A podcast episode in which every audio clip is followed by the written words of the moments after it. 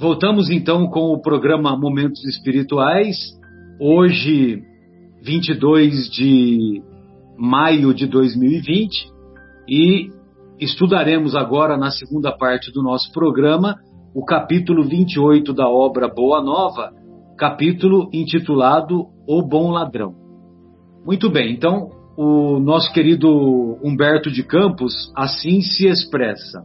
Alguns dias antes da prisão do Mestre, os discípulos, nas suas discussões naturais, comentavam o problema da fé, com desejo desordenado de quantos se atiram aos assuntos graves da vida, tentando apressadamente forçar uma solução. Como será essa virtude? De que modo conservá-la-emos intacta no coração? Inquiria Levi com atormentado pensamento. Tenho a convicção de que somente o homem culto pode conhecer toda a extensão de seus benefícios. Não tanto assim aventava Tiago, seu irmão. Acredito que basta a nossa vontade para que a confiança em Deus esteja viva em nós. É, esse Tiago é o irmão de Levi. Levi é o próprio Mateus, que é o nome em hebraico de Levi, de Mateus. Uh, Mateus seria o nome é, do grego, né? O grego é que adotava Mate, é, Mateus. Uh, Tiago, Tiago e Mateus, eles eram filhos de Alfeu. E o outro Tiago, junto com João, eram filhos de Zebedeu. Tinha dois Tiagos entre os doze apóstolos. Mas a fé será virtude para os que apenas desejam? Perguntava um dos filhos de Zebedeu ou o João ou o próprio Tiago. Então, a fé será virtude para os que apenas desejam? A um canto, como distante daqueles duelos da palavra, Jesus parecia meditar. Em dado instante, solicitado ao esclarecimento, respondeu com suavidade: A fé pertence, sobretudo, aos que trabalham e confiam. Tê-la no coração é estar sempre pronto para Deus. Não importam a saúde ou a enfermidade do corpo, não tem significação os infortúnios ou os sucessos felizes da vida material. A alma fiel trabalha confiante nos desígnios do Pai que pode dar os bens, retirá-los e restituí-los em tempo oportuno, e caminha sempre com serenidade e amor por todas as sendas pelas quais a mão generosa do Senhor a queira conduzir. Agora há pouco, né, na, no, na primeira hora do, do nosso estudo, no capítulo Bem-aventurados os mansos e pacíficos, o nosso querido é, Afonso fez referência ao livro de Jó, a história de Jó, né, Afonso? E então, né, é, né, nesse, né, nesse momento ele deu o Jesus expõe que que Deus do mesmo jeito que pode dar os bens, pode retirar e restituir em qualquer tempo. Alguém gostaria de fazer algum comentário sobre até aqui?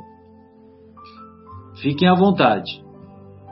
Mas, mestre, redarguiu Levi, em respeitosa atitude, como discernir a vontade de Deus naquilo que nos acontece?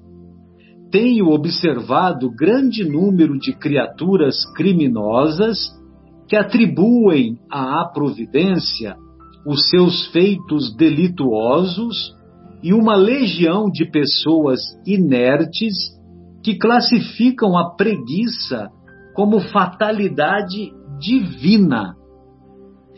Bem, então eu me recordo de um pensamento de Paulo de Tarso, é, que em, em suas inúmeras cartas, Paulo fez referência a vários tudos, né? Então, tudo posso naquele que me fortalece. É, tudo posso, porém, nem tudo me convém. Então, tem várias expressões em que Paulo usa o, os tudo. E tem uma que a mim me comove muito, que é, ele diz assim: de tudo dai graças, porque tudo concorre para o bem dos que amam o Senhor. E dos que não amam? Dos que não amam também, só que eles não sabem ou não compreendem. Então, quando nós passarmos a observar com mais atenção as mais variadas situações que ocorrem em nossa existência, nós vamos perceber que realmente de tudo devemos dar graças, porque tudo concorre para o nosso bem. Então, por exemplo, é, eu não teria, provavelmente eu não teria a felicidade de estar aqui reunido com vocês hoje se eu tivesse lá atrás feito a, a escolha de tentar fazer mais um ano de cursinho, porque se eu fizesse mais um ano de cursinho, eu poderia entrar numa outra faculdade e a trajetória ser completamente diferente. Vocês entendem? Então, é, possivelmente, por exemplo, é, eu, eu estudei numa faculdade que foi paga, né? E com muito custo, com muita dificuldade. A minha mãe, à época, ela estava separada, tinha muitas dificuldades, mas essas dificuldades é que nos forjaram a superar a, a situação e, e culminar com a, com a minha formatura. Lógico que eu também, assim que eu pude, eu comecei também a trabalhar e também dar a minha contribuição para diminuir a, as despesas do esforço da minha mãe.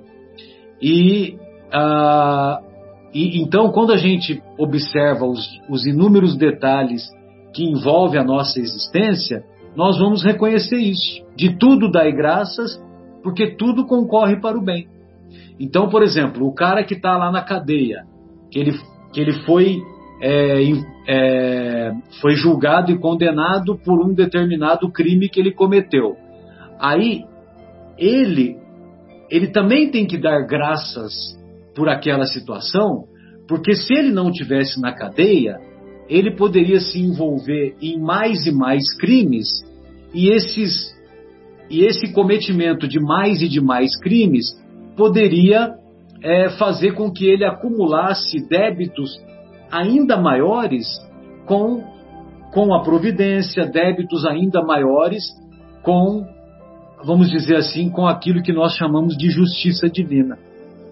Embora a justiça divina também é, seja caracterizada pela presença da misericórdia, sempre devemos nos recordar disso. Então, eu me lembrei dessa passagem, por isso que eu achei que valeria a pena fazer esse comentário. Se vocês quiserem fazer um comentário, também fiquem à vontade. Podemos seguir? A, a, pois não. A, a, a dor, né, Marcelo? A gente está falando aqui da dor, né? E a dor, na verdade, é, nós, é, dentro da nossa é, ignorância ainda de, dos caminhos que Deus utiliza e de suas leis naturais, e da forma como a vida se expressa, a gente tem um, um, conhecimento equivocado dessa dor, né? Nós achamos que a dor é uma coisa que vem para nos prejudicar, né? Mas na verdade a dor ela é uma, uma ótima uma ótima professora, né? Você diante dos problemas da dor que todos nós é, temos, né? Na nossa existência, nós vamos abrir janelas a oportunidades, como você está falando aí, né? é, realmente são caminhos que, se inicialmente nós fomos analisar e fomos é, pesquisar a respeito, nós vamos falar, pô, mas que nem o Afonso falou, né? O Jó podia se revoltar contra Deus, né? Dizer, pô, por que, que ele está tirando tudo de mim, né? Porque eu não tenho saúde, estou doente e tal. Mas o pensamento dele, que é o pensamento que todos nós ainda algum dia vamos chegar, é, é, realmente foi o que ele teve, né? Deus, ele me deu tudo, então, da mesma forma que ele me deu, ele também pode tirar a hora que ele quiser, que ele bem entender. Mas que nós não devemos é, interpretar esse, esse, tirar tudo, perder tudo, ou quando alguma coisa não vai direito na nossa vida, como sendo um castigo, mas sim como sendo uma janela de oportunidade para que a gente volte a analisar aquilo que está nos faltando. Né? Então, é o que falou aí na, na passagem que você leu, e eu acho que vai um pouco de encontro com esse pensamento aí que você falou de ter feito, se você tivesse feito mais um ano de cursinho, talvez você não estivesse hoje reunidos aqui, reunido aqui conosco. conosco. É, eu também queria tomar uma parte, Marcelo. É, exatamente que... em relação ao que o Bruno falou, que é muito, muito importante, embora eu não tenha acompanhado a exposição do nosso querido Afonso na primeira parte, eu conheço lá a história de Jó, e é uma história realmente muito linda, porque nos faz pensar o que nós realmente temos, né? O que realmente nos pertence, né? Que é a nossa própria vida e o amor de Deus, né? Que reparem que lá na dizem que é uma parábola, né? Que é uma história. Quando dentro da história o, o inimigo ou o demônio vai lá com Deus, é, ele fala, e aí Deus fala, né, viste meu servo Jó? E ele diz assim, tome tudo dele que verá se ele honrará seu nome, não é assim? E aí Deus fala, bom, pode ir tomando, mas não toque em sua carne, depois não toque em sua vida, né? E Jó, de fato, ele continua na firmeza da fé e daquilo que ele realmente, que ele tinha noção que realmente pertencia a ele, que era o amor de Deus, a misericórdia divina. Essa palavra, trans, transportando para a nossa realidade espírita, me faz lembrar uma passagem lá no, na obra Os Mensageiros, em que André Luiz ele nos fala, ele está descrevendo o nosso lar, a colônia espiritual, aonde ele ele estava resguardado. E aí é aquela uma história que eu já até contei várias vezes em algumas preleições, quando ele chega na no departamento lá de, de comunicações e de reencarnações, ele fica assustado com o tamanho do complexo, né, de prédios que existe lá e tudo. E aí um dos, dos irmãos espirituais diz para André, fala, olha, aqui são preparados anualmente doutrinadores, médiums, padres, pastores e assim por diante, para levarem a palavra do Cristo é, até a Terra. Eles concentram mais, na verdade, na parte espírita. E aí André Luiz ele, ele fica assim surpreso com tudo aquele complexo, com todo o trabalho que é feito no mundo espiritual, e diz: "Nossa, então neste ponto, neste momento, quer dizer que o trabalho em relação à reencarnação, em relação ao amor de Deus, em relação ao bem, está bastante avançado na Terra desde que eu saí de lá." E o benfeitor espiritual diz assim: "Infelizmente não, André, porque nem toda missão dada é missão cumprida." Existe a enxada e existe o trabalhador. E quando não há vontade e fé suficiente para o trabalhador, cabe à enxada a ferrugem. Todos esses irmãos, irmãos que são preparados aqui, quando chegam na Terra, tomados aí pelo, pela visão espiritual, quando chega o momento da prova, eles se sentem quase sempre, infelizmente, é, privilegiado diante da misericórdia divina e pegam em fuga, afastando-se do trabalho redentor, esquecendo-se que a fé, o trabalho, a misericórdia de Deus está na persistência também, né, do trabalho. Então, essa palavra ficou muito gravada em mim, porque para exatamente o que diz nessa passagem entre os apóstolos, quer dizer, o que, nos, o, que, o que de fato é nosso é o amor de Deus, a nossa vida e a nossa fé. Todo o resto nos é emprestado, né? Todo o resto tem uma função, que é a função de nos desenvolver, de nos humanizar. O sofrimento vem justamente desse apego, né? dessa fé em outras coisas que não são, infelizmente, que não são cabíveis. Então é importante essa passagem para a gente poder, em momentos como esse, aliás, né, de, de muito sofrimento, sofrimento que está iniciando agora, porque às vezes, como diz lá André Luiz, nós vamos nos acomodando em situações quase sempre muito a nosso favor e vamos estacionando.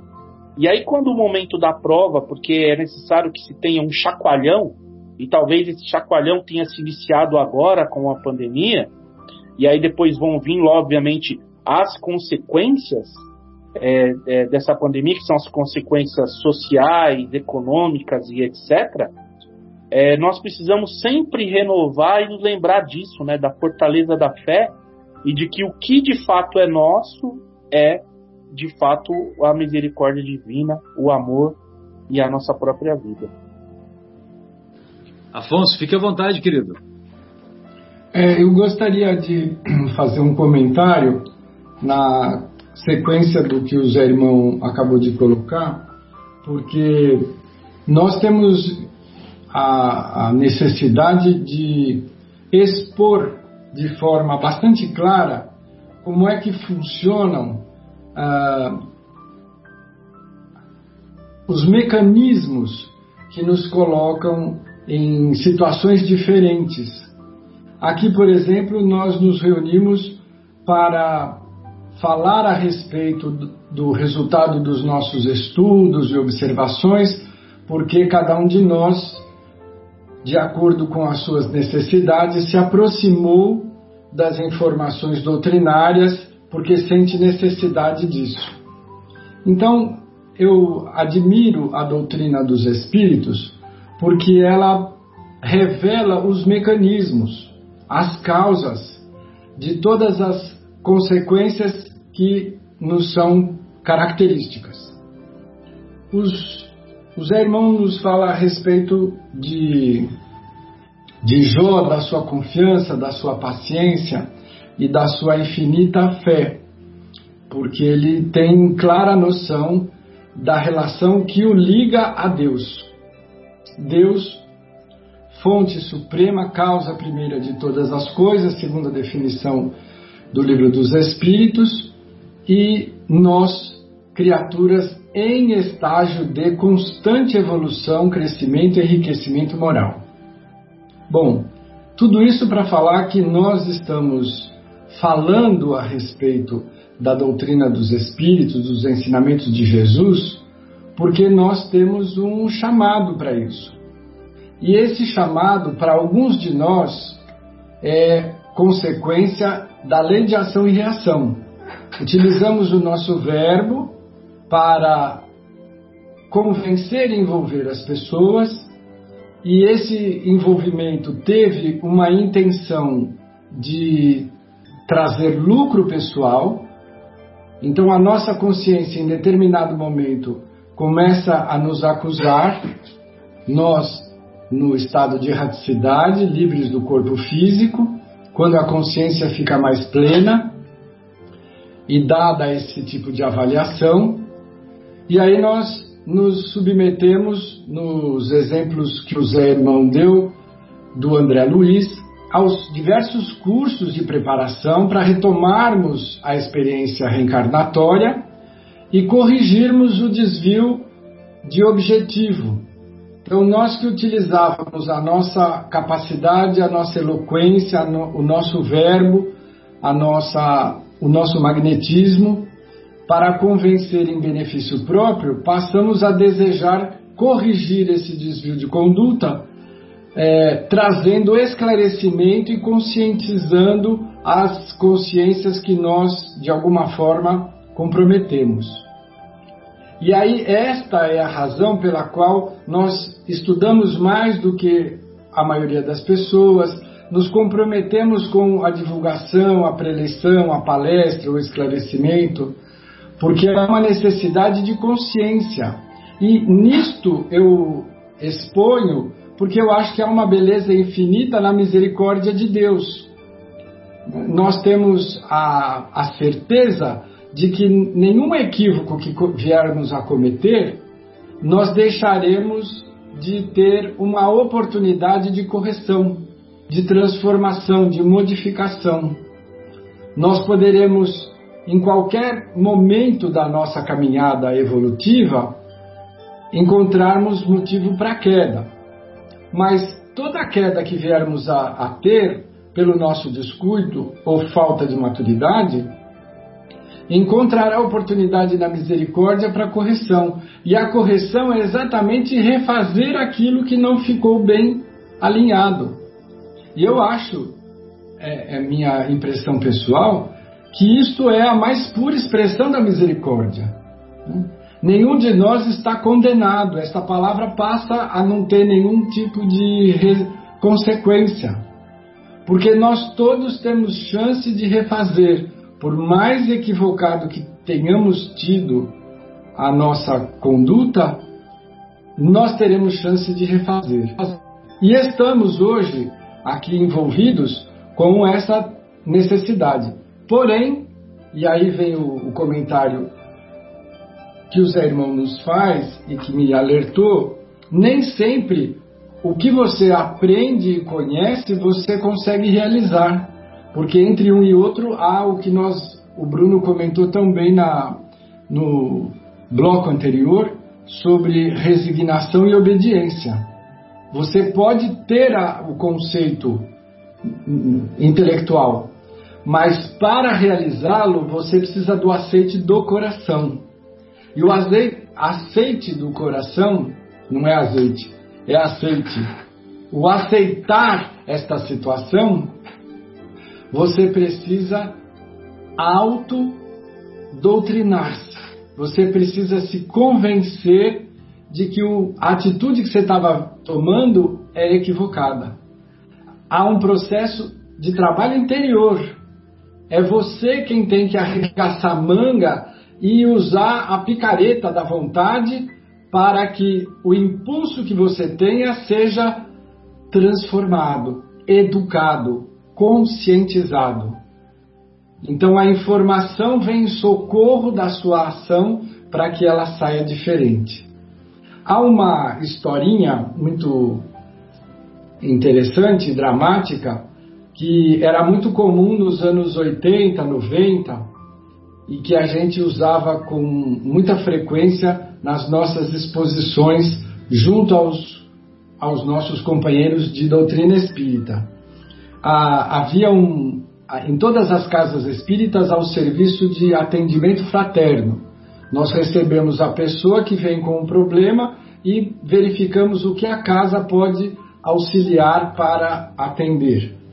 E nesse atendimento, um senhor de São Paulo atende uma jovenzinha do interior que veio trazida por uma amiga em estado muito deplorável de desespero, de aflição, porque ela tinha sido expulsa de casa e da cidade quando a família descobre que ela teve uma gravidez dita indesejada.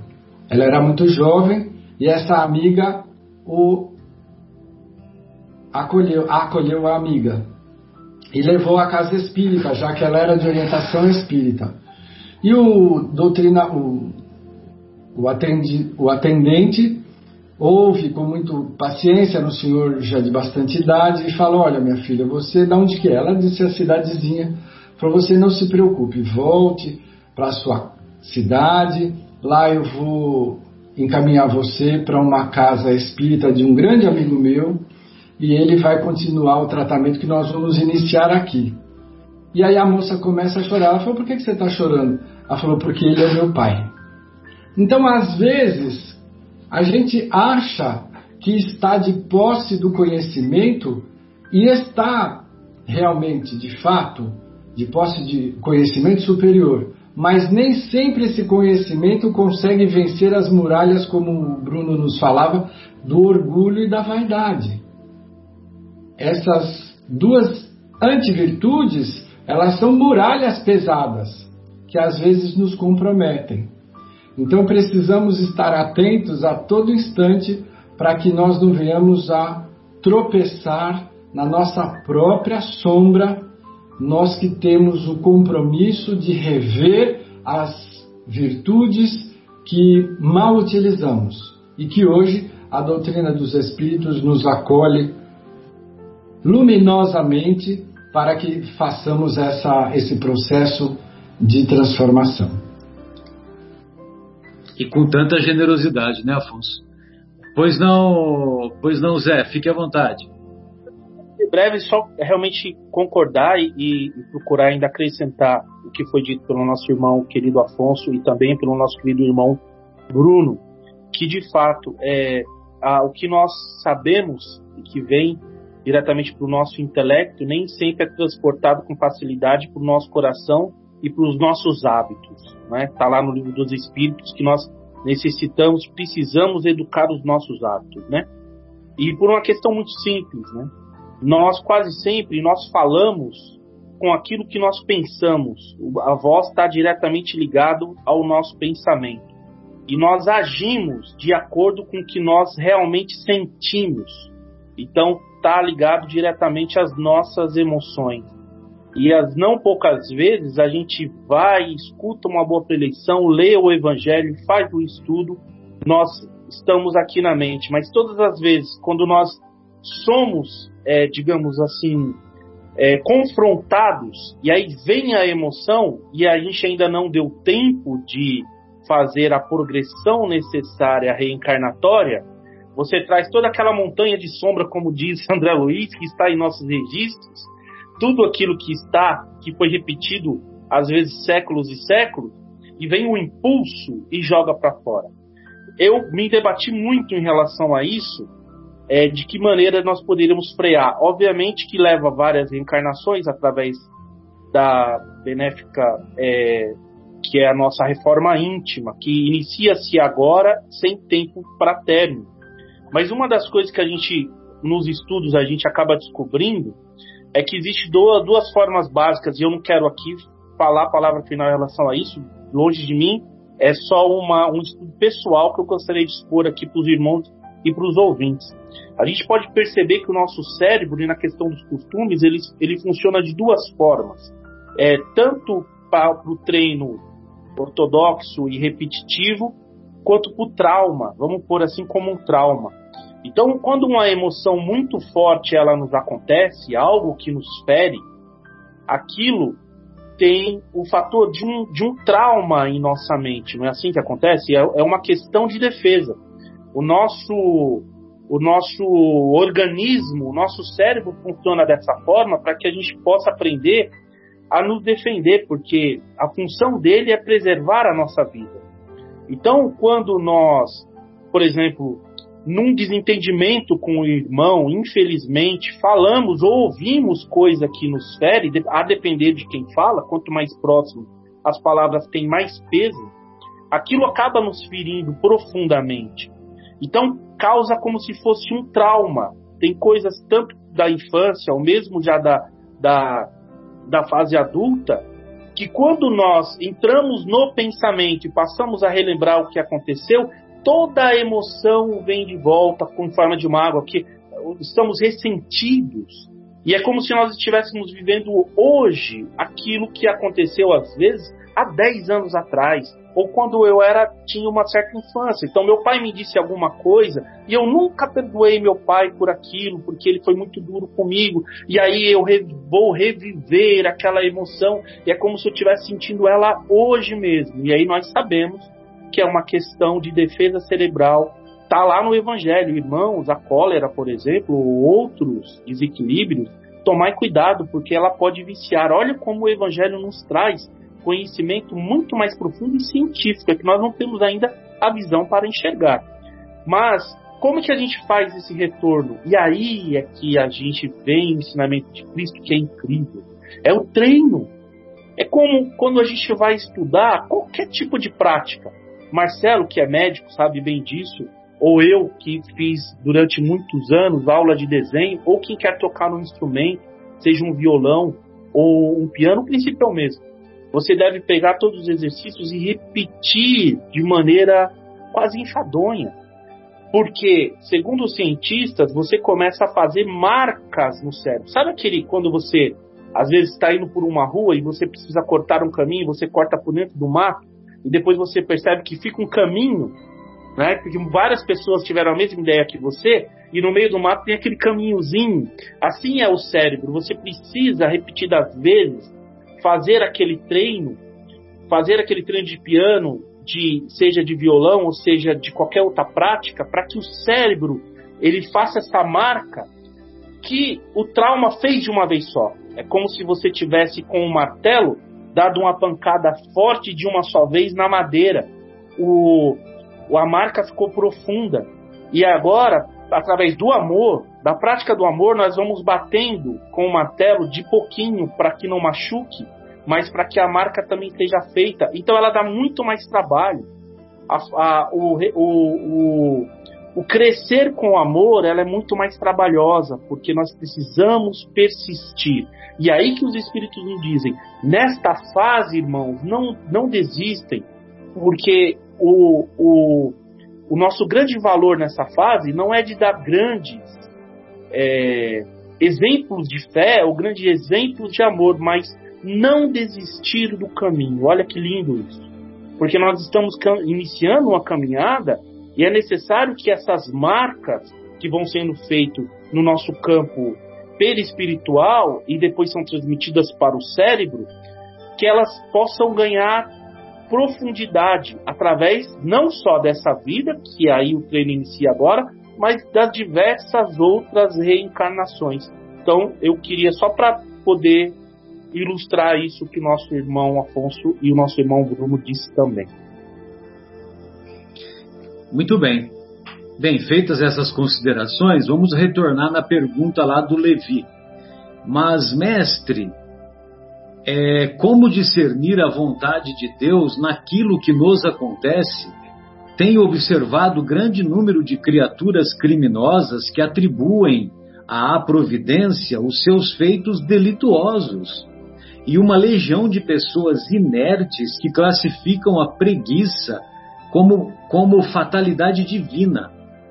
A vontade de Deus, além da que conhecemos acerca da sua lei e de seus profetas, por meio do conselho sábio e das inclinações naturais para o bem, é também a vontade que se manifesta a cada instante da vida, misturando a alegria com as amarguras, concedendo a doçura ou retirando-a para que a criatura possa colher a experiência luminosa no caminho mais espinhoso.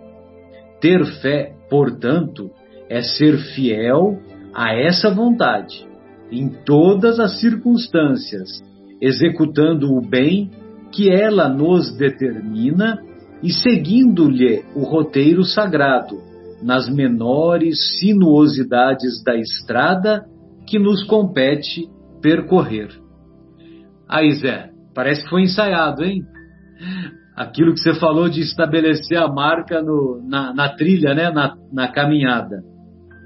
Entretanto, observou Tomé, creio que essa qualidade excepcional deve ser atributo do espírito mais do espírito mais cultivado, porque o homem ignorante não poderá cogitar da aquisição de semelhante patrimônio. O mestre fitou o apóstolo com amor e esclareceu: Todo homem de fé será, agora ou mais tarde, o irmão dileto da sabedoria e do sentimento. Porém, essa qualidade será sempre a qualidade do filho leal ao Pai que está nos céus. Então a fé, ela é irmã da sabedoria e do sentimento. O discípulo sorriu e obtemperou. Todavia, quem possuirá no mundo lealdade perfeita como essa? Ninguém pode julgar em absoluto, disse o Cristo com bondade, a não ser o critério definitivo de Deus. Mas, se essa conquista da alma não é comum às criaturas de conhecimento parco, de conhecimento restrito ou de posição vulgar, é bem possível que a encontremos no peito exausto dos mais infelizes ou desclassificados do mundo. O apóstolo sorriu desapontado no seu ceticismo de homem prático. Esse era o Tomé, né? Vocês se lembram o que, que o Tomé fez depois, né? O apóstolo sorriu desapontado no seu ceticismo de homem prático. Dentro em pouco, a pequena comunidade se dispersava à aproximação do manto escuro da noite. Olha só que poético, né? Manto escuro da noite. Podemos seguir adiante? Vocês querem comentar algo? Pois não, Afonso?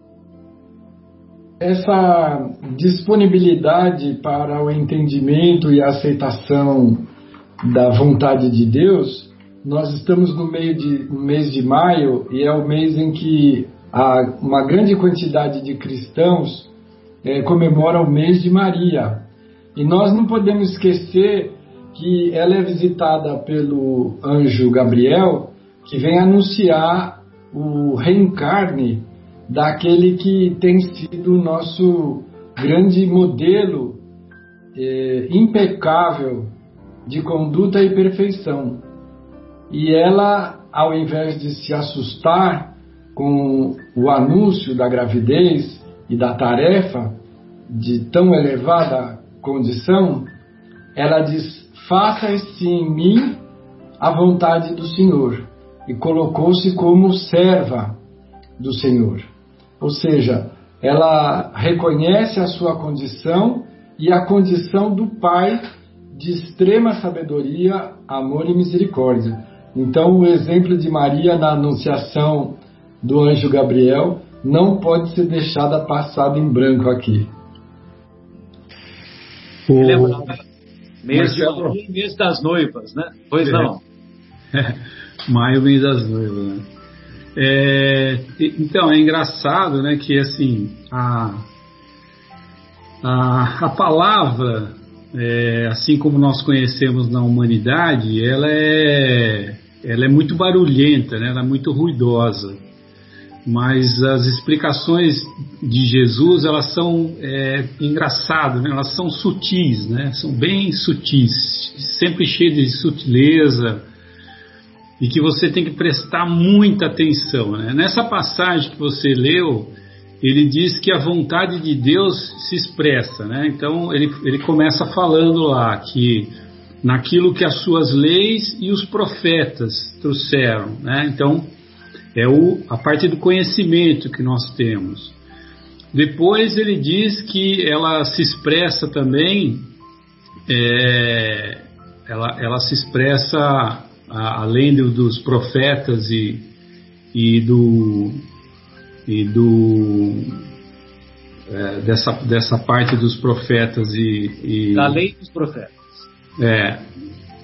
E, e, ela, e ela se processa.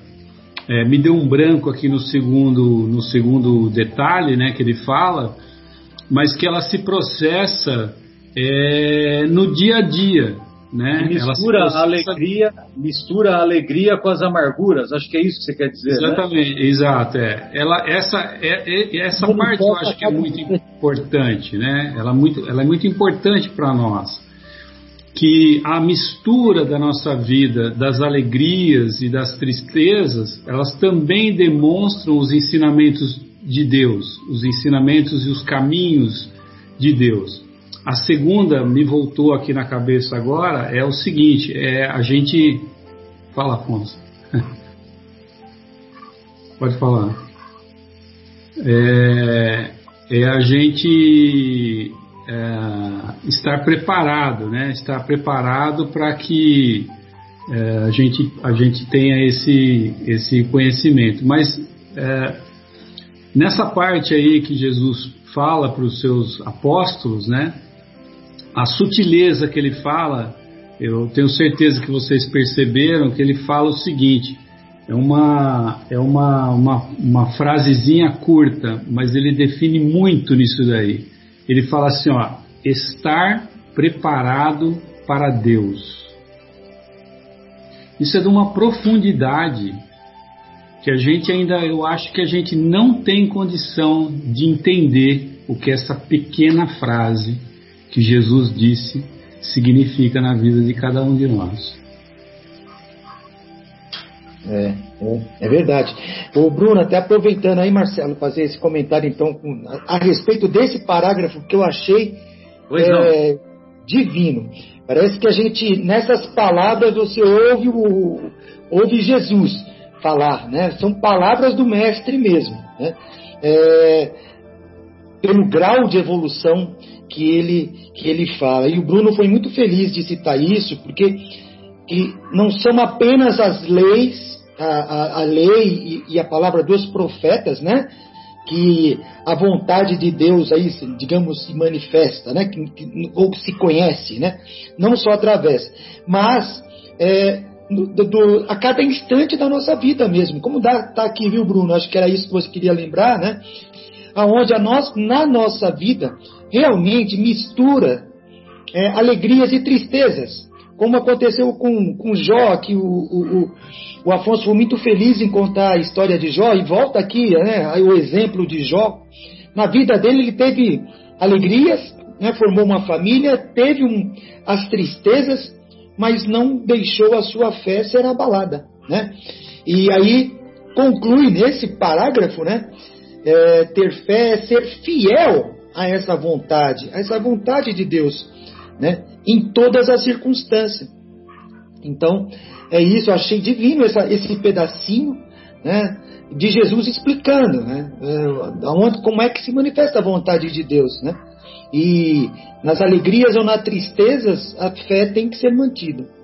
Né? Lindo demais. Obrigado pela, ah, pela o segundo O segundo item que me deu aquele branco aquela hora é que além do, dos profetas, né, além das suas leis e os profetas, é a tendência ao bem, né, é a tendência ao bem, é a construção do bem. Então, a vontade de Deus se manifesta nos profetas, nas suas leis, na vontade que Ele tem que nós pratiquemos o bem e também nas pequenas coisas que acontecem no nosso, no nosso dia a dia. Pois não, Afonso, fique à vontade. É, completando o raciocínio do Bruno, eu acho que esse é um assunto que nós precisamos trazer para dentro do nosso próprio coração, que é a escolha. Tudo que você faz desde a hora que você abre os olhos pela manhã é um processo de escolha. Você pode escolher sair da cama de um lado ou do outro, ou não sair da cama, trocar a roupa ou não, fazer a barba ou não, no caso dos homens. Mas o, o, o fato é que a escolha do bem é algo que nós precisamos é, ter claro em nosso coração e na nossa mente.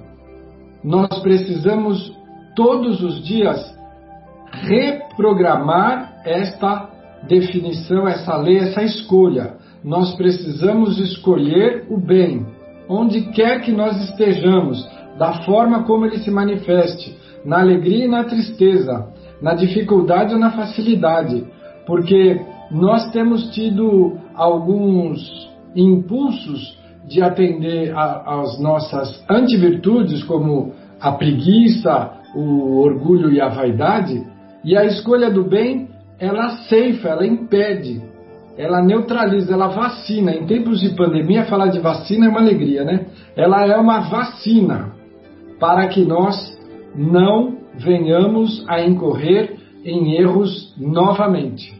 Escolher o bem, o Bruno tocou num ponto essencial que acho que agora a gente já poderia encerrar o programa e dizer: olha, vamos escolher o bem todos os dias e todas as horas e nós teremos cumprido o nosso objetivo.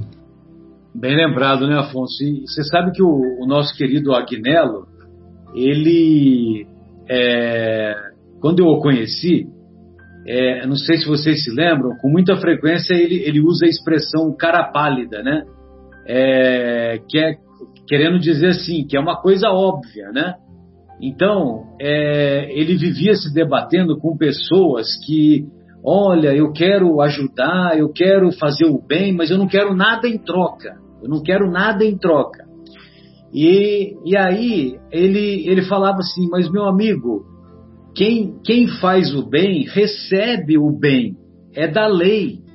Aí ele completava, né, a expressão que sempre caracterizava ele, né? É da lei, cara pálida, né? Ou seja, é, é uma coisa óbvia, né? O meu, acorda, é, se você faz o bem, você vai receber o bem, entendeu? Só que, lógico, né? Como ele falava, como ele fala, né? Com frequência essa expressão aí do cara pálida, então a, a gente tem que ter isso em mente. Muito bem, então vamos prosseguir um pouco mais. Eu estou achando que não vai dar para terminar hoje, viu? Talvez a gente tenha que ficar ir até a metade do capítulo. É, na hora sombria da cruz, disfarçado com vestes diferentes, Tomé acompanhou passo a passo o corajoso Messias. Estranhas reflexões surgiam-lhe no espírito. Sua razão de homem do mundo não lhe proporcionava elementos para a compreensão da verdade toda. Onde estava aquele Deus amoroso e bom sobre quem repousavam as suas esperanças? Seu amor possuiria apenas uma cruz para oferecer ao filho dileto? Filho com F maiúsculo. Por que motivo não se rasgavam os horizontes para que as, as legiões dos anjos salvassem do crime da multidão inconsciente e furiosa o Mestre amado? Que providência era aquela que não se manifestava no momento oportuno? Durante três anos consecutivos haviam acreditado que Deus guardava todo o poder sobre o mundo. Não conseguia, pois, explicar como tolerava aquele espetáculo sangrento de ser o seu enviado, amorável e carinhoso, conduzido para o madeiro infamante, sob impropérios e pedradas. O prêmio do Cristo era então aquele monte de desolação, aquele monte da, da desolação reservado aos criminosos? Marcelo? Pois não. Queria só fazer um comentário para os nossos ouvintes que alguns de nós acabam imaginando que a cruz foi exclusivamente dirigida ao Cristo. A crucificação era uma penalidade romana para os criminosos mais destacados. Todos os crimes mais graduados eram penalizados com a crucificação. Por isso que é chamado de o madeiro infamante, porque isso denotava que o Cristo estivesse entre os criminosos mais expressivos. E também, e também desprezíveis, né? complementando. Ansioso, o discípulo contemplou aquelas mãos que haviam semeado o bem e o amor, agora agarradas à cruz como duas flores ensanguentadas. A fronte aureolada de espinhos era uma nota irônica na sua figura sublime e respeitável.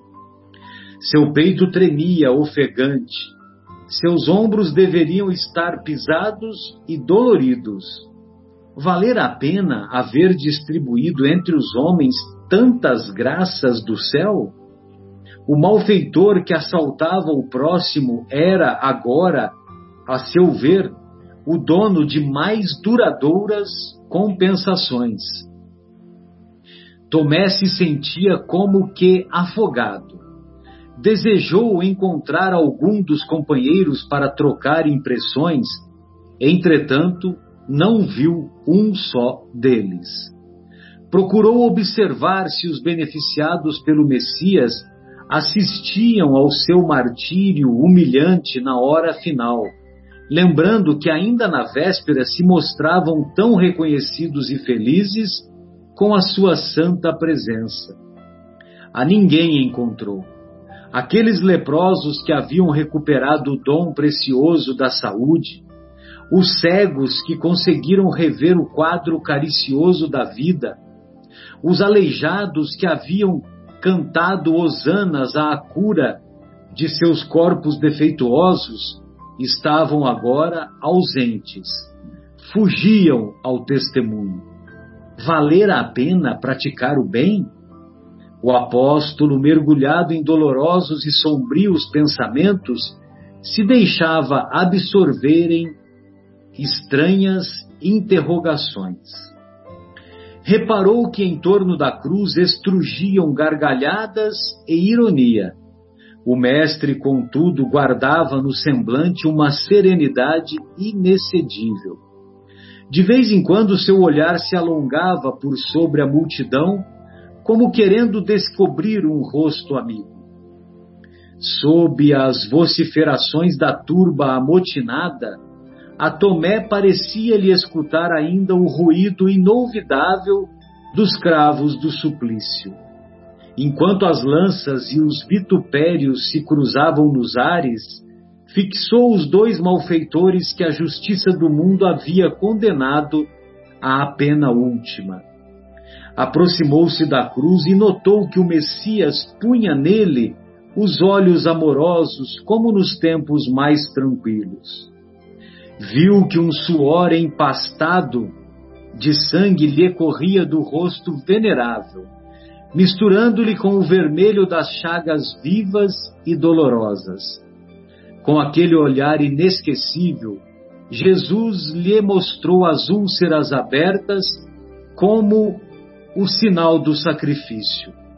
O discípulo experimentou penosa emoção a lhe dominar a alma sensível olhos enevoados de pranto, recordou os dias radiosos do Tiberíades. As cenas mais singelas do apostolado ressurgiam ante a sua imaginação. Subitamente lembrou-se da tarde em que haviam comentado o problema da fé, parecendo-lhe ouvir ainda as elucidações do Mestre com respeito à perfeita lealdade a Deus. Reflexões instantâneas lhe empolgavam o coração. Quem teria sido mais fiel ao Pai do que Jesus? Entretanto, a sua recompensa era a cruz do martírio. Absorto em singulares pensamentos, o apóstolo observou que o Messias lançava agora os olhos enternecidos sobre um dos ladrões que o fixava afetuosamente. Nesse instante, percebeu que a voz débil do celerado se elevava para o mestre em tom de profunda sinceridade. Senhor, disse ele, ofegante, lembra-te de mim quando entrares no teu reino. O discípulo reparou que Jesus lhe endereçava então o olhar caricioso, ao mesmo tempo que aos seus ouvidos chegavam os ecos de sua palavra suave e esclarecedora. Vês, Tomé, quando todos os homens da lei não me compreenderam e quando os meus próprios discípulos me abandonaram, eis que encontro a confiança leal no peito de um ladrão. Inquieto, o discípulo meditou na lição recebida e horas a fio contemplou o espetáculo penoso até o momento em que o Mestre foi retirado da cruz da derradeira agonia. Começava então a compreender a essência profunda de seus ensinos imortais. Como se o seu espírito fora transportado ao cume de alto monte, pareceu-lhe observar daí a pesada marcha humana. Viu conspícuos homens da lei, é, sobraçando os livros divinos. Viu doutores enfatuados de orgulho passavam eretos, exibindo os mais complicados raciocínios. Homens de convicções sólidas integravam o quadro, entremostrando a fisionomia satisfeita. Mulheres vaidosas ou fanáticas lá iam igualmente, revelando seus títulos diletos. Em seguida, vinham os diretamente beneficiados pelo Mestre Divino. Era a legião dos que se haviam levantado da miséria física e das ruínas morais. Eram os leprosos de Jerusalém, os cegos de Cafarnaum, os doentes de Sidom, os seguidores aparentemente mais sinceros ao lado dos próprios discípulos que desfilavam, envergonhados, e se dispersavam, indecisos, na hora extrema. Possuído de viva emoção, Tomé se pôs a chorar intimamente. Foi então que presumiu escutar uns passos delicados e quase imperceptíveis.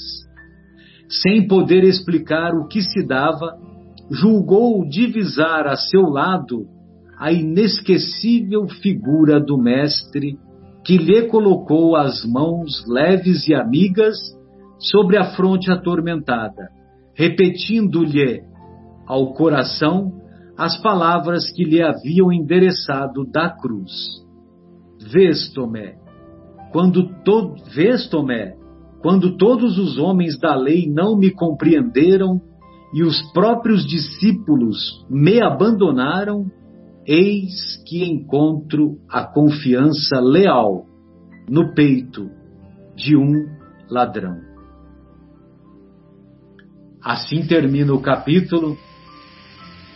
Quem quiser fazer um comentário, fique à vontade e gostaria de emendar as despedidas também, por pois causa é. do nosso horário se completou.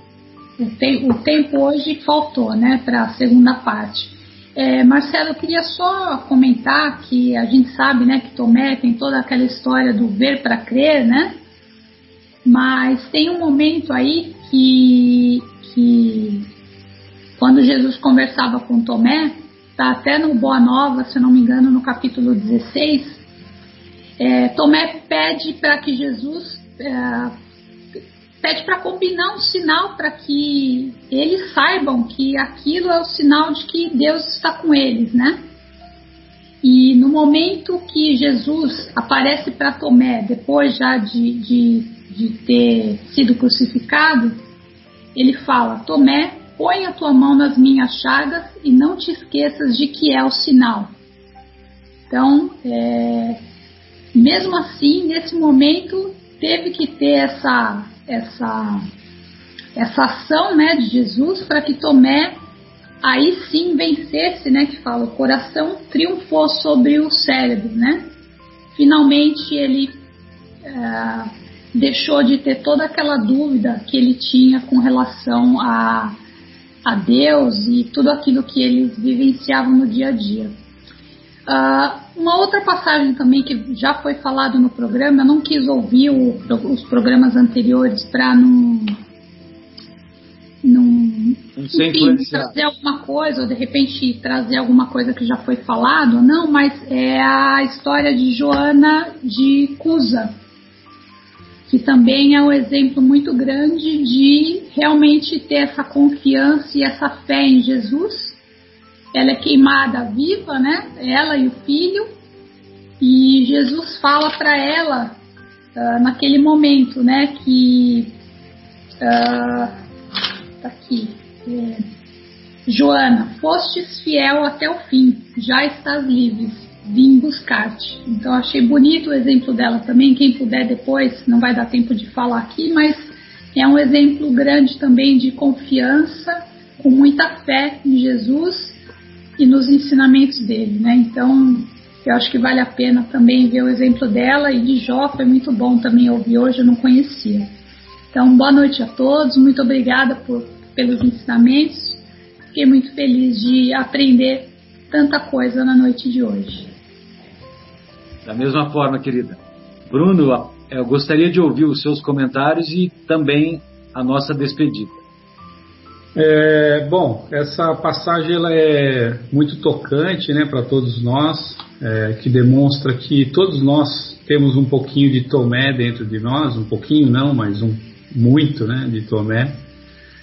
Mas também um lembrete, um feliz lembrete né, da fidelidade que nós devemos ter, que é dita nesse livro, uh, no capítulo 6, que nós já passamos por ele, né, a fidelidade em Deus onde ele diz que a vida ela nos cobra muito caro é, por todas as opções que nós fazemos. A matéria nos cobra um preço muito elevado é, para que nós tenhamos tudo aquilo que nós achamos que é a nossa felicidade. Então, por que que a nossa fidelidade a Deus seria diferente? Essa fidelidade a Deus que desde lá do primeiro dia, né, quando você sempre diz que nós fomos criados por Deus simples e ignorantes. Então, nesse primeiro dia em que nós fomos criados por Ele e que éramos simples e ignorantes, Ele já nos amava. Nós ainda não não o conhecíamos e Ele já nos amava. Então, é bom a gente lembrar disso daí é, quando a gente tiver empenhado na nossa reforma interior e no combate das nossas más tendências e dos nossos defeitos e dos nossos vícios. Lembrar que o Pai nos ama, acredita em nós, confia em nós, mesmo antes de nós o conhecermos. Muito obrigado pela oportunidade.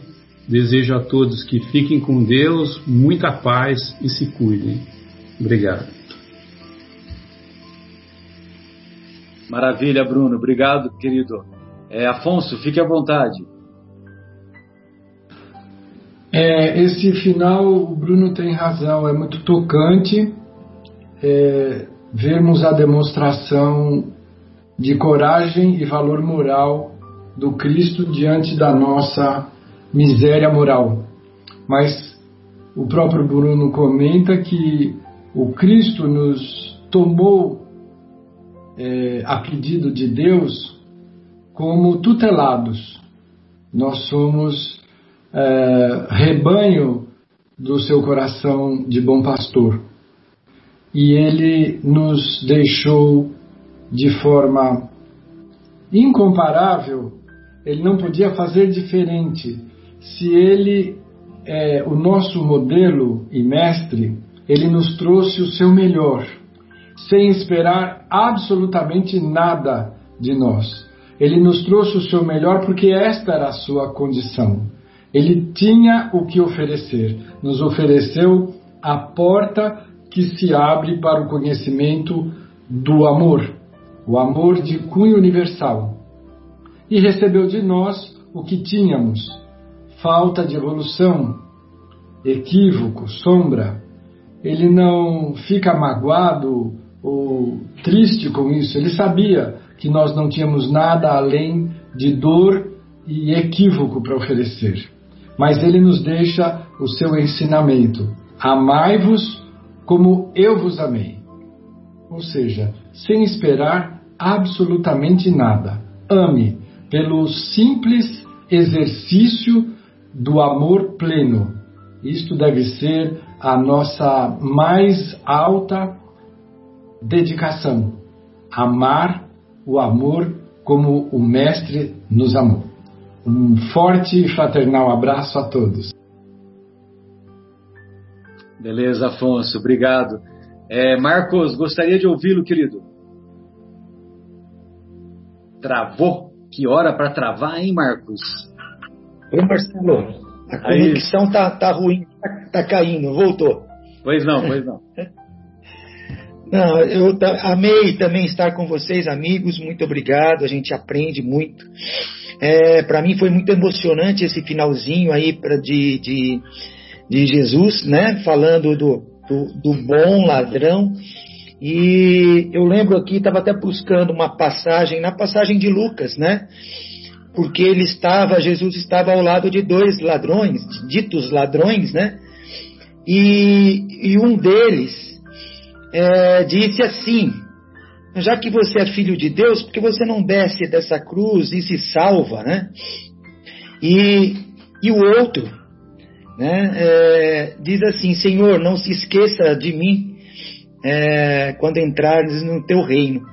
É, Jesus responde para este, né, acho que no finalzinho aqui, eu lhe garanto, fala assim, eu lhe garanto, hoje você estará comigo no paraíso. Então ele já, já, já aquele que tem fé, né, é, Jesus garantiu, você estará comigo no paraíso. Não que o outro talvez não estivesse, né, o outro duvidou totalmente, mas é, aí a gente vê o efeito da fé dentro de cada um de nós, né? Aquele que não era nem um discípulo, talvez não fosse nem um seguidor de Jesus, né? Nesse momento derradeiro, fala assim, acreditou em Jesus, uh, nos ensinamentos e no Mestre, e, e, e teve essa feliz consideração por aquele que estava ao lado sendo crucificado da mesma forma é, não se esqueças de mim quando entrares no paraíso. Um beijo a todos, boa semana, fiquem com Deus. Valeu, Marcos, obrigado, querido. É, pois não, José Irmão, fique à vontade, querido. É incrível, né, a leitura dessa obra de, do irmão X, né?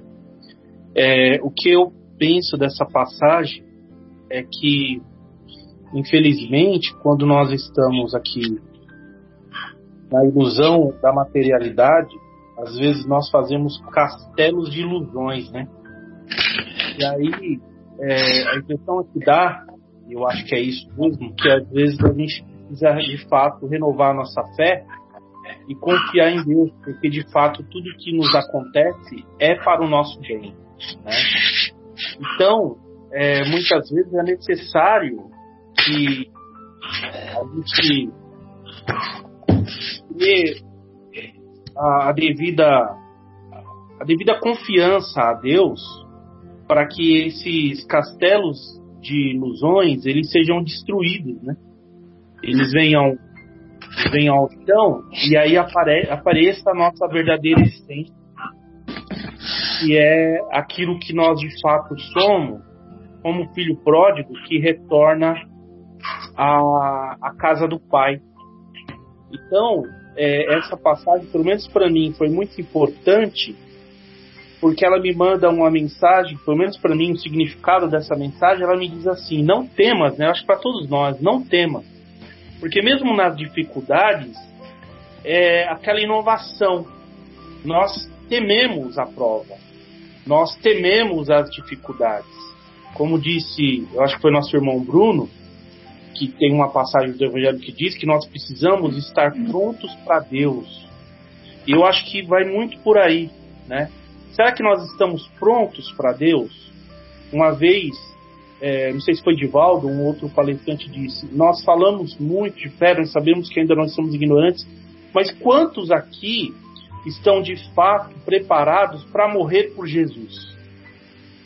Quantos aqui está de, fra, de, de fato preparado para renunciar a si mesmo e seguir o caminho do mestre, né? Nós sabemos que é uma caminhada longa, nós sabemos que não adianta querer dar o passo maior que a perna, mas que nós estamos caminhando para isso. E que em determinado momento é importante que a gente aceite a prova para a destruição desses castelos ilusórios, para então é, vir à tona o nosso verdadeiro espírito, o nosso verdadeiro eu. Então eu agradeço assim demais mais uma vez a oportunidade de, estar junto com os irmãos para estudar essas palavras lindas, maravilhosas, assim, muito instrutivas. É, peço desculpas pelo atraso, mas essa reunião é incrível, né? Mesmo que a gente vá e pegue só uma parcela, já nos completa totalmente. Para mim vai ser bastante importante para essa semana que se está se reiniciando. Muito obrigado, coração. Um beijo no coração de todos vocês, viu? É, Sônia, suas despedidas. Obrigado, irmão. Obrigado pelas palavras carinhosas, viu, querido? Estamos na mesma, na mesma onda de vibração. Boa noite a todos. Muito carinho revê-los nesse instante. E espero que essa mensagem que todos vocês trouxeram, parte, parcela da minha contribuição também, possa aquecer seus corações, iluminar os seus caminhos, reforçar o intuito da vida, para a gente continuar sempre em frente. Sim, haverá sempre pedras, haverá as traves que nós vamos ter que pular, mas é tudo para o nosso crescimento. Que Deus abençoe a todos vocês, aos amigos que estiveram presentes nessa roda. Um beijo grande no coração de vocês. Muito obrigada. É tão bom estar com vocês aqui. Espero vê-los em breve, novamente. Um beijo. Tchau. É, pessoal, foi, foi, uma honra mais uma vez né, estarmos juntos e é, eu gostaria de encerrar com aquele pensamento é, do poeta Khalil Gibran, aquela definição sobre a fé, né, que é uma definição que muito me comove, né? Então, a fé é o salto no escuro nos braços de Deus. De nossa parte, quem não tem fé, nem salta, nem abraça Deus. Um, uma ótima semana para todos e, da nossa parte, tchau.